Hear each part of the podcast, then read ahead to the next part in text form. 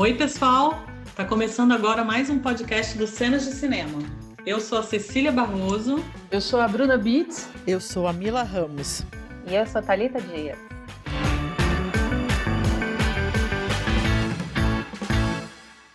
O programa de hoje vai falar sobre um dos gêneros mais queridos do cinema, a comédia romântica.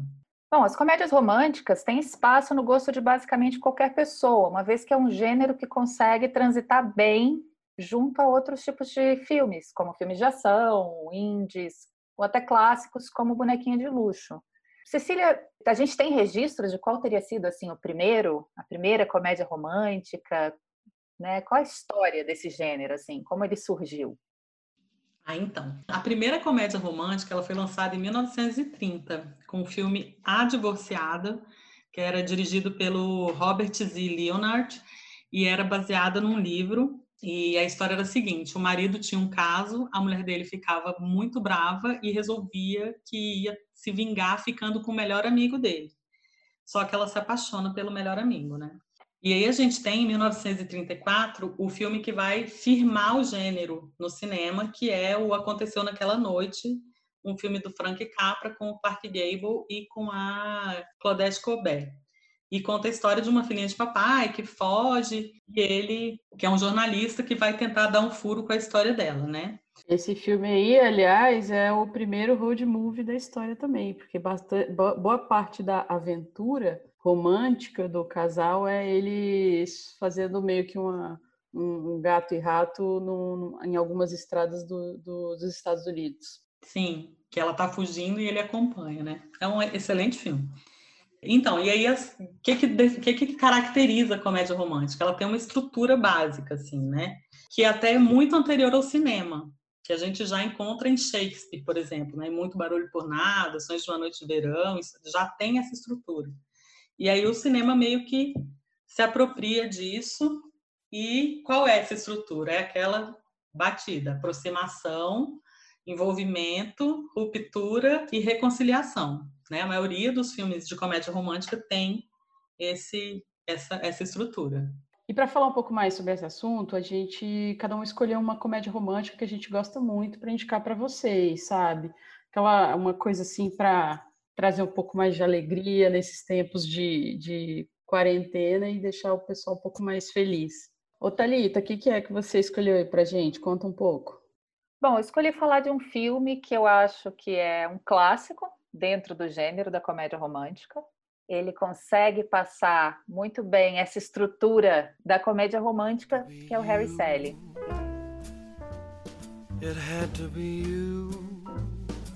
Que traz a Meg Ryan, a queridinha, a namoradinha de Hollywood por muitos anos, né? No papel clássico da mulher que busca o amor, né? Tem aquelas dúvidas a respeito do que ela quer, né? A gente acompanha um pouco desse questionamento da mulher jovem é, começando sua carreira e traz também o Billy Crystal que faz o Harry, né? Que começa ali como aquele garotão descompromissado com a vida e os dois começam ali uma relação inicial em que eles não se gostam e aí a gente vai ao longo do filme crescendo né para a relação aí dos dois é, é, de amizade uma relação muito bacana até que vai sendo construída mas eu acho que uma coisa que chama muita atenção no filme é, além dos personagens que são personagens muito bem construídos né é, tanto quanto os coadjuvantes que são muito legais também né? A gente tem ali os amigos dos dois que agregam também um tom cômico para o filme. Que é um outro, outra característica do gênero também, né? Ah, sim, sempre tem que ter os coadjuvantes, geralmente é aquele o amigo do cara e a amiga da garota, né? Assim, a gente, a gente tem isso aí também bem presente sempre. É, e é interessante, assim, porque se a gente traz para hoje, a gente tem essa coisa, assim, da, da da crise da personagem, que começa ali um pouco a questão da idade, né? E você vê que, na verdade, é uma menina ainda muito jovem, tal. Ela ali, quando eles se reencontram de verdade, né? Que eles têm alguns encontros, são três encontros, assim, que marcam o filme, né? E ela tá ali na, nos seus 32, 33 anos, começo ali dos 30 anos, mas já com aquela crise feminina, que é uma coisa que também sempre foi muito retratada no cinema, e que hoje assim é destoa bastante, eu acho, da realidade. E a gente tem visto isso um pouco menos, né? A gente tem tido personagens femininas mais empoderadas nas comédias românticas mais recentes mas é uma coisa que a gente via muito nos filmes de antigamente, que era a mulher é, chegando no momento em se questionar que ela precisava constituir família, ela precisava ter filhos, então a gente tinha aquela mulher sempre questionando o que, que ela tinha feito de errado, por que, que não tinha dado certo, por que, que o relacionamento anterior tinha acabado, que também é um clichê comum das comédias românticas, né? que são as, os personagens, ou os dois, ou um dos personagens, saindo de um relacionamento frustrado que não deu certo para ir então encontrar o grande amor da sua vida e que geralmente vem na pele de um anti-herói muitas vezes. É, e eu acho que o Harry Styles ele traz um pouquinho de todos esses ingredientes, mas num roteiro muito bem construído. Tem diálogos muito, muito bons. Numa das cenas finais, é, a gente tem um diálogo muito bonito, né? Que é quando a gente vê o protagonista masculino do filme ali se despindo de todas as suas armaduras ali, tudo aquilo que ele usava para mascarar o sentimento e trazendo um pouco daquele discurso que também é muito comum nas comédias românticas. Mas, uh, como todo, eu acho que é um filme muito completo, eu acho que é um filme muito redondo, né? Ele tem um começo, um meio e um fim muito bons. E, assim, fica a minha dica para quem ainda não assistiu, assistam, porque realmente vale a pena. Eu queria só falar uma coisinha do, do, do Harry Sally, é, que ele foi dirigido pelo Rob Reiner, né? E ele foi quem escreveu o roteiro é a Nora Ephron. E a Nora Ephron é uma grande roteirista de comédias românticas, né? Ela escreveu e dirigiu Sintonia de Amor e outros filmes, assim. É um texto muito bom, assim. Ela, ela, ela entende o gênero e ela consegue mesmo criar e criar é, histórias muito diversas, mas seguindo esse padrão, assim. Eu gosto muito da Noreta. E tem a cena maravilhosa do café, né? Ah, bom, sim, essa é sensacional. Inclusive a mãe do Rob Reiner participa dessa cena. Ela é a velhinha do final da cena. A velhinha, não era uma velhinha, né? A senhora do final da ah, cena. Ah, eu não sabia que era a mãe dele. É muito bom. É. É, bom, infelizmente o Harry Sally eu não encontrei em nenhum serviço de streaming. Tá? Ele está disponível para locação ou compra na Apple Store, pela iTunes Store, né? para quem tem Apple TV. Mas também é um clássico para quem ainda tem DVDs e tal, acho que ainda dá para achar nas lojas americanas. A Cecília tem, com certeza. Olha, eu tenho o DVD do Harry Sally. Quem quiser emprestado, eu empresto, mas sempre com contrato de, de devolução, por favor. Eu tenho todos os filmes da Meg Ryan. Todos, até os ruins. Até Cidade dos Anjos? Não, os comédias românticas. Esse, esse não é filme, isso não conta. Ah, bom. Cidade dos Anjos não é nem filme, gente, nem conta. Não, ela falou eu tenho todos os filmes da Meg Ryan, por isso que eu levei um susto. Mas como ela é apaixonada pelo Nicolas Cage, podia ser. O Nicolas Cage salva o filme, né? Remake vagabundo, com musiquinha do YouTube, não rola. Não é YouTube não, menina, é Google Dolls. Mas tem YouTube. Tem YouTube. Terminado o momento Nicolas Cage do podcast, que, que nunca pode faltar, né? Vamos voltar para as comédias românticas. Bom, o filme que eu escolhi é meio que o meu imã. Não importa o que esteja acontecendo, se estiver passando na televisão, eu vou parar e eu vou assistir. Então, com isso, eu acho que eu já assisti pelo menos é, é, muitas partes dele, muitas vezes. É, com a Julia Roberts e o Hugh Grant é um lugar chamado Notting Hill.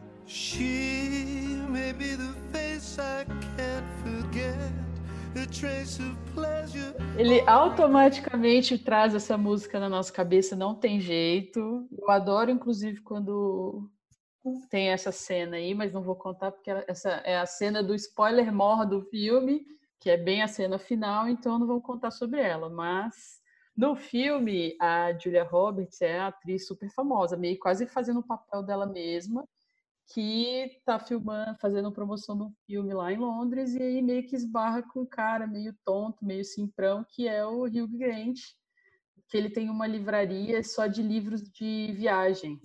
Olha só que coisa específica, super famoso. E a livraria de, de fato existiu no, no, em Londres mesmo. Infelizmente ela fechou, mas ela existia de verdade, olha aí. E aí é uma história meio que, que o cara meio muito simples, que aí aquela mulher começa meio que dar mole para ele, ele fica, gente, isso é muita areia pro meu caminhãozinho, não tá certo esse negócio aí. E, inclusive, foi essa história é o, é o, ponto de partida que o Richard Curtis criou, né? Porque ele estava numa noite lá meio insone e ele falou: gente, e se eu levasse uma mulher assim, muito famosa, tipo uma atriz superstar? No caso, quando ele pensou, ele pensou na Madonna, para jantar com os amigos meus. O que, que, que, que vai acontecer? E aí, a partir disso, que ele foi desenvolvendo a história do, do, do filme todo. E essa cena do jantar, inclusive, acontece de fato no filme, é uma das cenas muito divertidas, porque explora bem uma coisa que é muito legal no filme, que é o elenco de apoio, que é o, o, o roommate meio piradão, a irmã do, do Rio Grande, que. Eu, nossa, esqueci o nome do, do personagem dele, vou lembrar. William. Exatamente, William Tucker. Tem a irmã dele, que é uma pessoa bem desajustada, assim, mas super cheia de amor, maravilhosa. E um casal de amigos em que a mulher é ex-namorada dele, lá da, das épocas da adolescência, e ela é cadeirante. Aí rola também uma, uma pegada interessante no filme de como eles abordam isso. Então, assim, esse elenco, ele traz muito valor para o filme em várias partes, porque ele ajuda muito, assim, porque o, o, o, personagem do Will, ele é muito passivo às vezes, e, o, e, e tanto a irmã quanto o Spike, eles tentam dar aquele empurrão nele, assim, tal. E não dá para falar desse filme sem falar da cena, acho que das mais clássicas que tem, que, que é meio que, é, como a Cecília falou lá no começo, esse lance do da rejeição que tem nos filmes de, de, de comédias românticas, que em um determinado momento entra, chega um conflito, né, do, do Rio Grande, ele pensa, gente, será? Acho que é muito, é muito, é muita coisa, não vai rolar isso aí, tipo, ele inclusive fala, cara, eu vivo em Notting Hill, você vive em Beverly Hills, e, e aí essa toda essa incompatibilidade e aí a, a Julia Roberts chega e se declara para ele, né? E aí ela fala lá aquela cena clássica que é que eu sou apenas uma garota na frente de um garoto pedindo para ele que ele a ame. Aí nesse momento todos os corações se derretem e eu não vou falar o que, que acontece, mas é, é assim, nossa, mas, assim como toda comédia romântica, tudo dá certo no final. Não é verdade isso, hein? Nessa dá, nessa dá. Mas tem outra coisa muito legal do filme, que é uma passagem de tempo do, do Rio Grande andando pelas ruas de Notting Hill, passando todas as estações, e elas são super marcadas, assim, para fazer uma passagem de tempo meio que de um ano. Então ele passa assim pelo outono, folhas caindo, um pouco de neve, o verão, rolando tipo um, umas, umas festas meio carnavalescas e indo e tudo com aquela música Ain't no, Ain't no Sunshine When She's Gone. Ain't no sunshine when she's gone. É assim, uma cena muito, muito, muito, muito, muito bem construída que já também ajuda muito a, a, a juntar pontos para o filme. E se vocês quiserem ver o filme, vocês podem acessar o Telecine Play e também a Google Play e acho que está por lá. Você falou da música e é interessante, né? Que isso é uma coisa também que é muito, que assim, que a gente vê muito é, que nesses filmes, nas comédias românticas, geralmente a gente tem sempre uma trilha sonora muito presente, muito marcante. Então é comum que a gente lembre de filmes e a primeira coisa que vem à cabeça é aquela trilha, né? Tanto que você começou a falar do, do Notting Hill, já vem o Xi, e, e, acho que tem outros filmes, por exemplo, não dá para falar do casamento do meu melhor amigo sem vir a Say a Little Prayer for You na cabeça. Então é, é, é algo também que é uma característica sempre muito presente, né? De fato, de fato. E as passagens de tempo, enquanto rola uma, uma um clímax, uma rejeição. É, geralmente é um clipe, né? Sim, sim. Não é uma trilha de sustentação. Geralmente a gente tem o que a gente chama de clipe, né? Em que a gente tem um momento ali que ele é regido por uma música e tal, e a gente tem uma, uma geralmente uma virada, ou, ou a gente começa a se encaminhar para uma conclusão do filme. É, geralmente na comédia romântica ela costuma acontecer em dois momentos. Quando eles estão mostrando que o casal está apaixonado, então assim, é o momento da dessa dessa ligação entre os dois personagens, ou quando tem a ruptura, ou nos dois, né? Então, eu, eu escolhi um filme um pouco diferente para falar, porque ele não é um filme de, de romance. Assim, ele está dentro desse padrão da comédia romântica, mas ele não é um filme de um casal, né? É o Eu Te Amo Cara, que é um filme de 2009, dirigido pelo John Hamburg, John Hamburg esse diretor foi o que dirigiu Quero Ficar com Polly. É, é um diretor que, que dirige filmes daquele, aquelas comédias de constrangimento, sabe? Ben Stiller, né? Então ele dirigiu Quero Ficar com Polly e dirigiu aquele Entrando numa Fria também.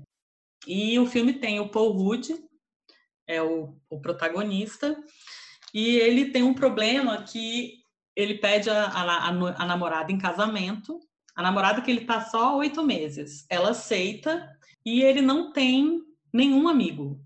E aí ele não tem um, um padrinho de casamento, né? Então ele tem que arrumar um amigo para ter um padrinho de casamento. E aí depois de várias tentativas frustradas, ele conhece o Sidney, que é o personagem do Jason Segel, é... e aí eles se conhecem e começam a viver esse romance. Né? Então, assim, tem toda essa, essa coisa da, da estrutura. O clipe, por exemplo, não é bem um clipe, mas são eles tocando The Who e essa coisa mostrando como eles foram encontrando compatibilidades e como foi um se afeiçoando ao outro. E lógico, isso gera várias, várias complicações com a, com a noiva, que começa a ter ciúme, né? Fala assim, pô, tô perdendo você pro cara. E ele vai entrando nessa história até a hora que, coitado, ele passa por duas rupturas. Tem a ruptura da noiva e tem a ruptura com o melhor amigo. Mas é muito legal porque, assim, inclusive quando ele termina com o cara, termina com o cara, entre aspas, ele vira e fala assim: Eu acho que está na hora da gente dar um tempo. Então, assim, é tudo muito construído mesmo, como se fosse uma comédia romântica. E eu gosto muito do filme por isso, assim, porque é, é uma comédia, lógico, é, é um bromance, né, que eles chamam, mas ele, ele segue muito esses, ele está muito dentro da estrutura. É isso, o filme está na Globoplay, acho que vale a pena assistir. O carisma do, do Paul Rudd eu acho sensacional e ele tem uma química muito boa com Jason Segel, assim. É, é um filme que flui muito bem, é muito divertido. E, e, eu acho que ele, ele vai um pouco assim contra essa coisa dessa masculinidade tóxica, assim, né? Dessa impossibilidade de relações entre homens, assim, né? Que tem que ter aquela coisa. Assim, ele até tenta é, mostrar que o cara é um desajustado porque ele não tem essa posição, mas ele acaba sendo a personagem mais interessante do filme. Então, eu acho muito legal esse, esse contraponto, né? o personagem que você fala é o do Paul Rudd ou o... É, é porque ele, ele é ele é todo certinho, ele tipo não gosta de ver pornografia, ele não gosta de gritar na rua, ele, ele é todo fora desse padrão de, ai, para ser homem eu tenho que ser, eu tenho que estar tá vendo putaria, eu tenho que estar tá gritando, eu tenho que estar tá encarando as coisas. Então assim, é, isso o, o, o Jason Segel já é mais esse tipo de cara, e ele fica meio que, ai, você tem que fazer, você tem que fazer. Só que o que, que acaba? Acaba o Rude do mesmo jeito que ele sempre foi, Tipo assim, ele até, vamos falar que ele experimenta essa masculinidade tóxica, mas ele, ele é maior do que isso, entendeu? Entendi, entendi. O Paul Rudd é muito maravilhoso, né, gente?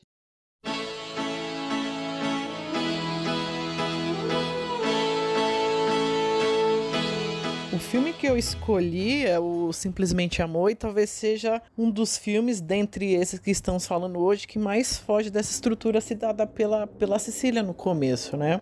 Eu não sei se eu posso classificar ele como uma comédia romântica, uma comédia que tem um romance, um romance que tem uma comédia dentro. Mas o Simplesmente Amor é um filme que está na, tá na Netflix e está na Netflix há, há bastante tempo. É, é, um filme que eu tenho uma tradição de assistir todas as vésperas de Natal. E eu tenho com ele a mesma relação que a Bruna citou, que tem com um, chamado, um lugar chamado Notting Hill. Se estiver passando na TV e, e, na hora eu tiver com tempo livre, eu vou parar para assistir, porque é um filme que sempre, sempre me prende, né?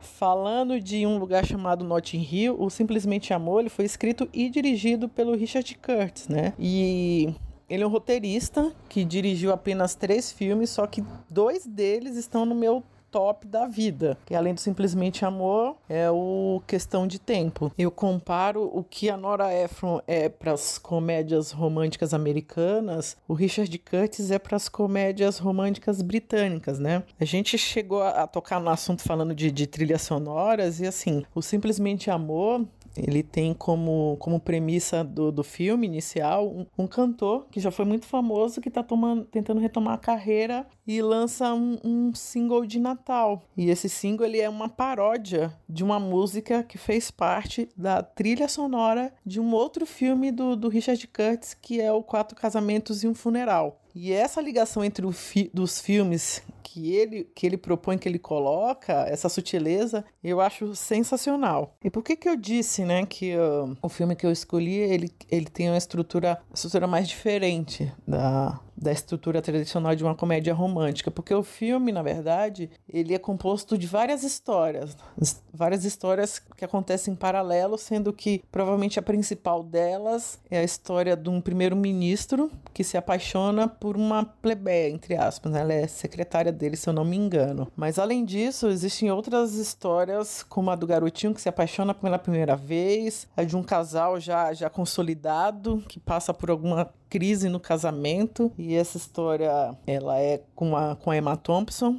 E falando na Emma Thompson não, não posso deixar de, de pontuar que o Simplesmente Amor tem um elenco maravilhoso assim recheado de, de atores já já consagrados tem uma das histórias desse filme, que é a história com a Kira Knightley, que acho que é uma das cenas mais famosas, assim, de, de comédias românticas. É uma cena super, super emblemática, cuja a declaração de amor, digamos assim, ela é feita de uma forma muito criativa. E mesmo sendo um filme de 2003, essa cena é lembrada. Eu, eu já vi essa cena sendo repetida, assim, copiada, né? Usando a mesma, mesma forma em um seriado. E mais recentemente, o, o primeiro-ministro britânico, Boris Johnson, ele também se utilizou desse artifício para poder fazer propaganda sobre a questão do, do Brexit na, na Grã-Bretanha. Nossa, e tipo assim, você vê que pode ser usado para o mal também, né? Mas você está falando dessa história da, dessa personagem, né? Desse trio, na verdade, né? Que a gente tem aí três personagens nessa história. Eu acho que também é super marcante desse filme é o início do filme, inclusive, né? Um dos inícios, que é a cena do casamento, que é maravilhosa, né? Que a gente já começa com All You Need Is Love dos Beatles. E esse filme, eu acho que exatamente por se tratar de várias histórias, ele tem várias músicas, né? Eu acho que em cada núcleozinho ali, a gente tem uma música ali que marca muito a história. Esse é um que rendia uma playlist inteira só com esse filme. A, a, trilha sonora desse filme ela é maravilhosa, né? Ela vai de, de The Who's, passando pelas músicas pop, né? Que, que eram um sucesso na época, e até clássicos que, que duram até hoje. Uma coisa além da trilha que eu acho incrível nesse filme é o roteiro, porque ele é muito interessante a forma, assim, o fato de terem vários núcleos diferentes que pouco se conversam ao longo do filme, ou nem se conversam, e quando há as transições entre uma história e outra, o roteiro do filme ele não cai. Isso é muito difícil e o, o Richard Curtis faz isso muito, muito, muito bem. Para quem não sabe, está interessado, existe o, uma continuação, né, digamos assim, do filme. Na verdade, ele é um curta, que se eu não me engano dura entre 10 a 15 minutos, que se chama Red Nose Day, ele foi lançado em 2014 e vale a pena ver para saber, né, o que, que acontece depois com os personagens. Uma coisa que eu quase ia me esquecendo de comentar é que no Simplesmente Amor existe a presença, né, do, do galã brasileiro hollywoodiano, o, o nosso Rodrigo Santoro. Fator hollywoodiano brasileiro maravilhoso. Ele, ele tenta pegar a Laura Linney no filme, tô ligada. Sim, no filme ele, ele pega assim a, a, Laura Linney e a Boatos, não sou eu que tô falando, se vocês jogarem no Google tá lá escrito que a atriz considera que a cena entre eles foi o melhor beijo que ela já deu na vida. É ela quem tá falando, não sou eu. Olha aí, Rodrigo Santoro representando. Eu gosto da, da historinha à parte do, do Colin Firth lá na, em Portugal. Ai, lá. maravilhosa. É, só para vocês terem ideia do, do, do, elenco, gente, assim, ó, tem tipo Lia Nilson, quebra tudo, mas lá ele tá lá apaixonado. A gente tem tem o Snape também, como é o Alan Rickman, tem o Colin Firth, é maravilhoso, demais. Eu acho que ele tem muitas histórias muito incríveis. Essa história do padrasto é maravilhosa, assim, é e assim, eu acho que o, que o Curtis ele faz uma coisa muito legal nesse filme, porque ele já faz a gente entrar aberto para o filme, já faz a gente entrar meio suspirando quando ele faz aquela abertura no aeroporto, né? Então, assim, tipo, ele já. Tanto ele justifica a abertura para várias histórias, como ele já aconchega a gente, né? Então, é muito fácil. Mas tem uma história que eu não gosto, que é a história dos meninos que querem ir para América. Acho que ela destoa do filme, assim. Ah, total. É de fato. Eu acho que ali é uma forçação cômica, né? Assim, tenta trazer ali uma forçação estereotipada ali, que realmente não, não agrega nada ao filme, é bem fraca mesmo.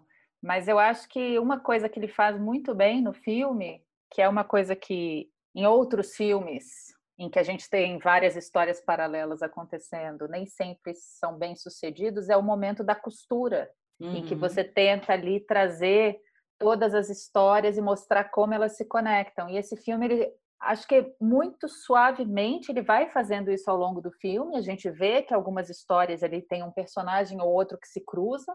Uhum. Mas no final do filme, a gente tem ali aquele momento em que a gente vê que todas as histórias de fato estão conectadas e não é forçado, né? Você vê que é uma coisa que ele consegue fazer ali com muita suavidade e para mim, ali, a cena final em que a gente volta para o aeroporto ao som de Beach Boys com God Only Knows, que também é sensacional, traz um pouco dessa coisa assim de, de quentinha no coração de novo, sabe? É, acho que é por isso até que para mim é um filme super véspera de Natal, é um filme super alto astral, é um filme assim que não não tem nada excepcional, mas o conjunto como um todo funciona muito bem como uma comédia romântica, ele é uma comédia romântica extremamente bem estruturada e acho que é uma seleção, assim, uma escolha que também não podia estar fora da nossa lista.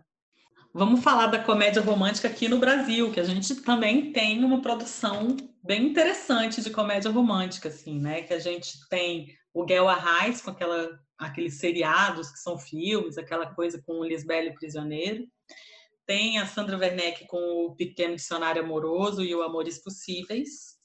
E tem várias outras comédias românticas, Qualquer Gato Vira-Lata, Louca para Casar, Homem Perfeito, A Ponte Aérea da Júlia Rezende. Então, assim, é um gênero que ele não tem nacionalidade, né? Assim, todo mundo vai lá, vai parar lá em algum momento. Eu acho que a versatilidade da comédia romântica faz com que seja um gênero muito acessível para todos. Né? Uhum. Dificilmente você vai ter uma pessoa que vai dizer que não gosta de nenhum filme que, que seja uma comédia romântica. É, acho difícil. Deve ter, né? Mas é difícil. Até porrada você consegue colocar em comédia romântica.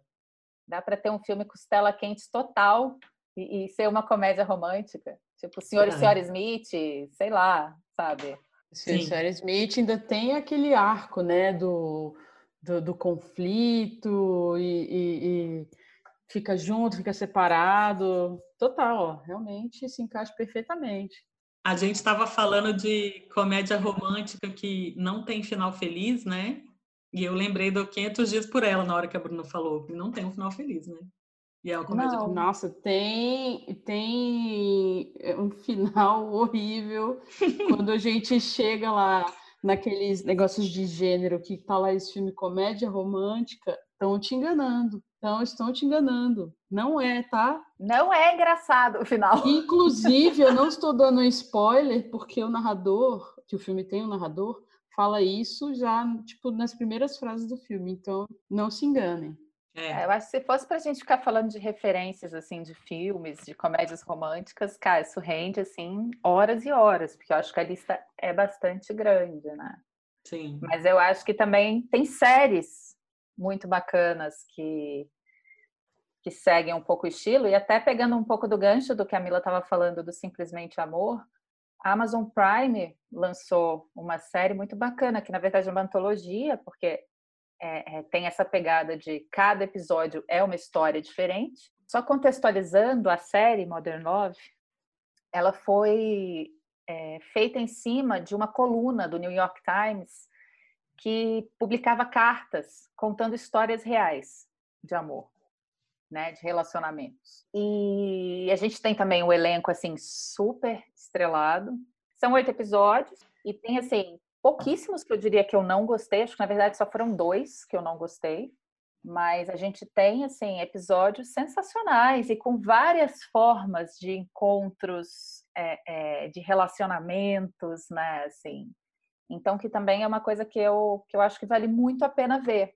O primeiro episódio é bem bacana, que é um episódio que a gente tem ali uma relação entre uma garota que vai morar em Nova York e com o porteiro do prédio dela ela, aquela garota cheia de sonhos, romântica, idealizadora, e um porteiro que toma conta mesmo, né? Assim, e, ela tem ali uma pessoa para ela, né? Uma pessoa que está ali presente, tá? Uma história bem bacana.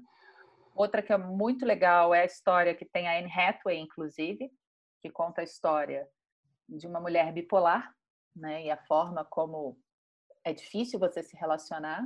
Só que a forma como a história é contada, ela consegue se enquadrar um pouco no gênero. E tem uma outra também que eu acho sensacional, que é uma história do hospital. Então é uma série que eu acho que vale a pena assistir. Também por essa coisa mais leve, por essa questão desse momento, acho que está pedindo uma coisa mais, eu mais amo, suave. Eu amo o episódio do, da jornalista e do, e do garotinho lá, o inovador, o Dev Patel. Que ah, é, é sensacional. O, o criador de uma startup.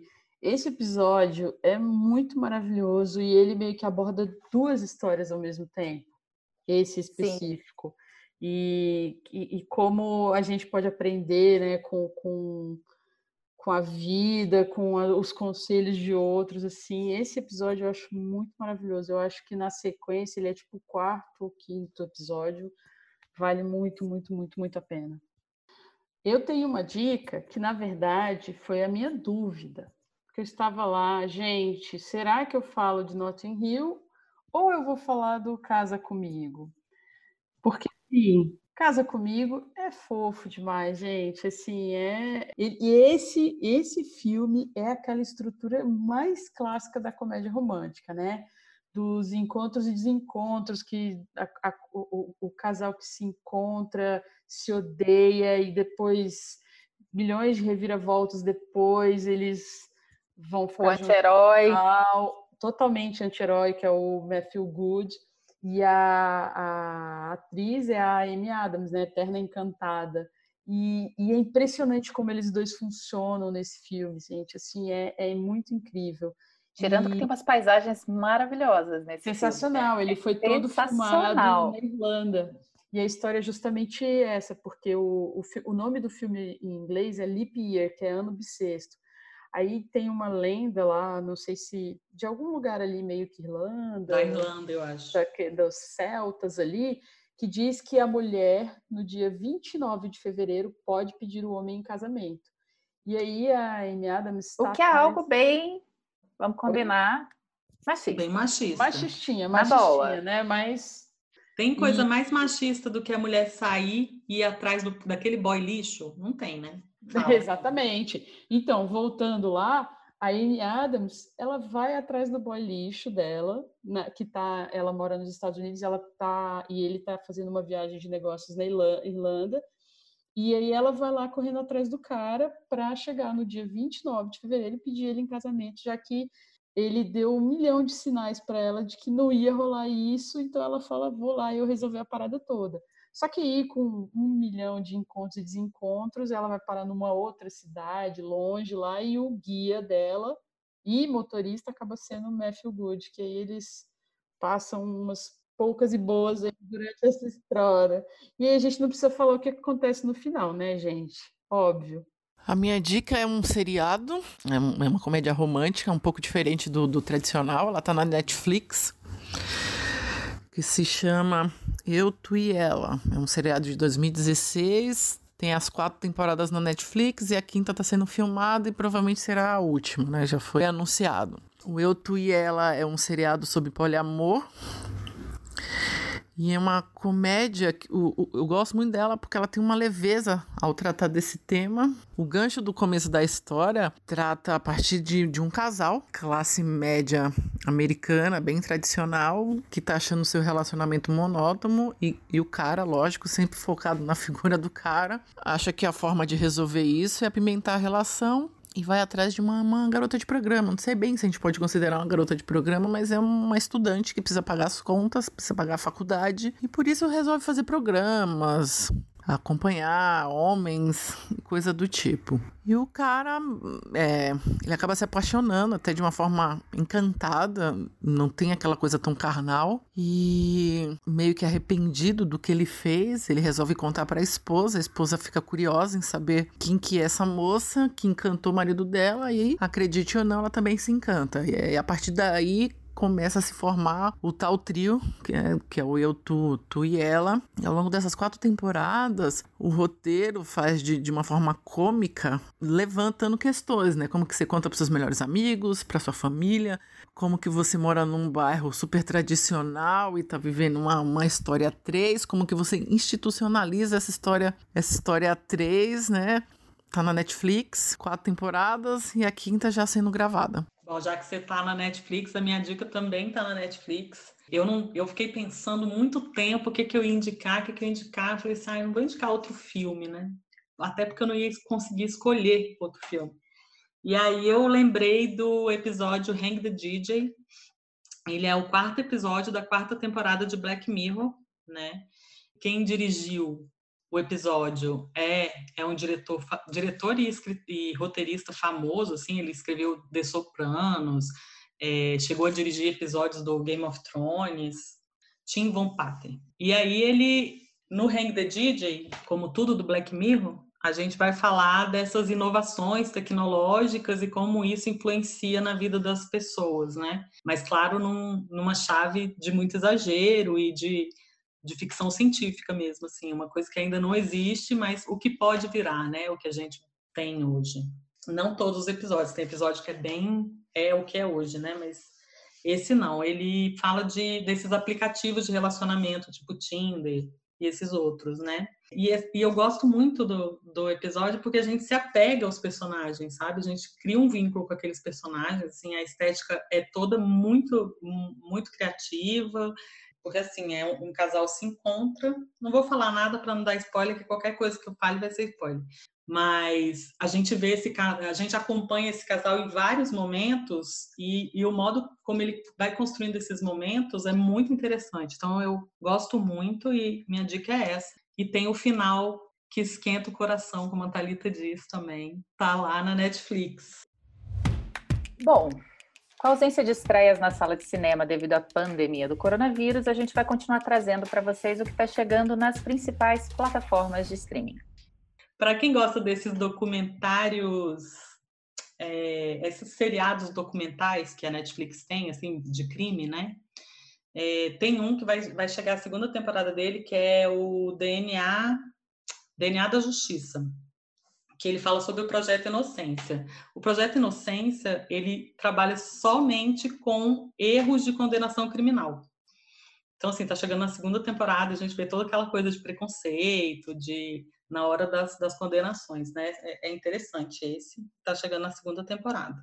Tem a terceira temporada de Feud, que é uma temporada que conta a história de uma unidade israelense que está buscando um terrorista que tinha sido dado como morto é, vários amigos meus assistem, mas eu nunca vi, não sou de série, né? Nos filmes está uma loucura a Netflix, porque ela virou cinema, né? Assim, ela virou as salas de cinema. A gente tem muita, muito lançamento, tá, tá uma loucura. Esse, essa semana, por exemplo, a gente vai ter seis lançamentos. Cinco na sexta e um no sábado. Então, assim, é muito filme, é, é, é muito difícil escolher o que, que a gente vai ver. Vai ter uma comédia romântica também, que chama Um Amor, Mil Casamentos, que é tipo um feitiço do tempo inglês no dia de um casamento, né? Então, assim, o cara volta várias vezes.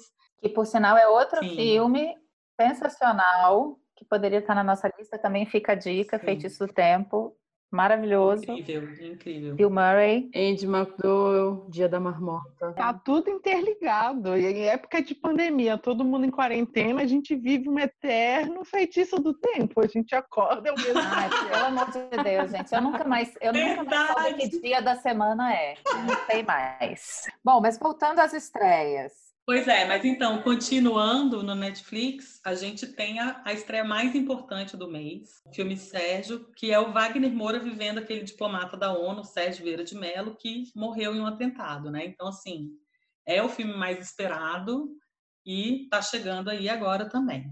E para quem tem criança em casa, fica uma dica bacana. O primeiro eu assisti com meu filho, ele adorou, que é Os Quatro contra o Apocalipse, que é o, vai sair o livro 2 que é uma história bem divertida, casa com o nosso momento do episódio passado, pandemia e zumbis.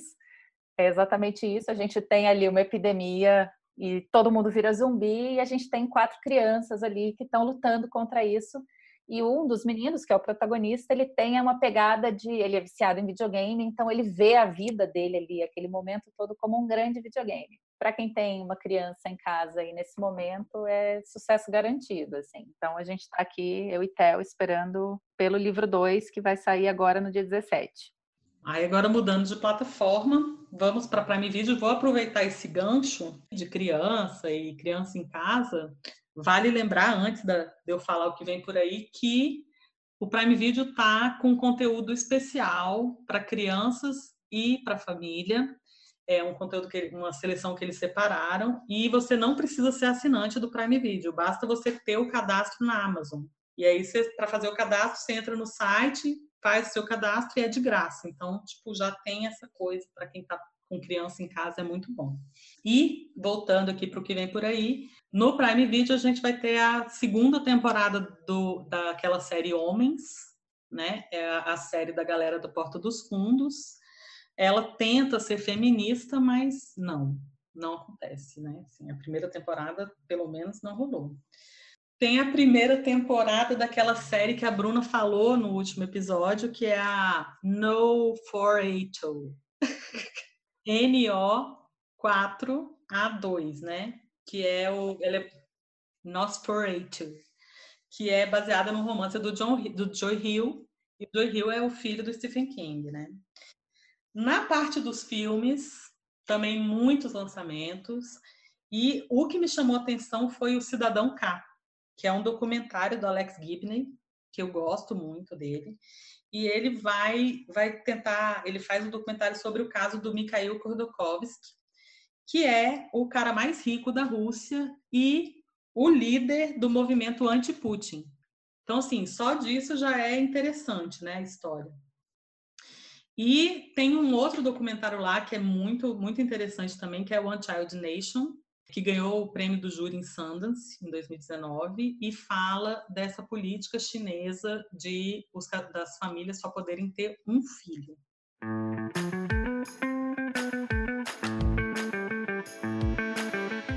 Nosso papo está muito bom, mas acho que está na hora da gente encerrar. Foi muito legal falar desse tema hoje aqui com vocês. Eu acho que as dicas foram sensacionais, inclusive existem milhões de outros filmes que a gente podia ter falado aqui. Né? Inclusive, deixem aí os comentários, dicas de filmes que a gente também pode trazer em outros episódios. Então tá bom, gente. Valeu por mais esse episódio. Foi muito bom estar aqui falando desse assunto tão maravilhoso que muitas pessoas não vão admitir, mas a gente sabe que todo mundo tem lá um lugarzinho no coração guardado só para comédia romântica. Valeu, meninas. Valeu pelo papo. E quero lembrar a todos que acessem o nosso site, o Cenas de Cinema. Lá vocês encontram as últimas críticas e as nossas últimas listas também. Então é isso, gente. Tchau para todo mundo. Foi muito bom participar e falar da comédia romântica, que é um dos meus gêneros favoritos. E eu não tenho vergonha de falar isso. E acho triste quem tem vergonha de falar isso, porque não tem jeito de você, pelo menos uma comédia romântica, você gosta na sua vida. Então tá, gente, muito obrigado. Espero que vocês tenham gostado das dicas e até o próximo podcast do Cenas. Tchau.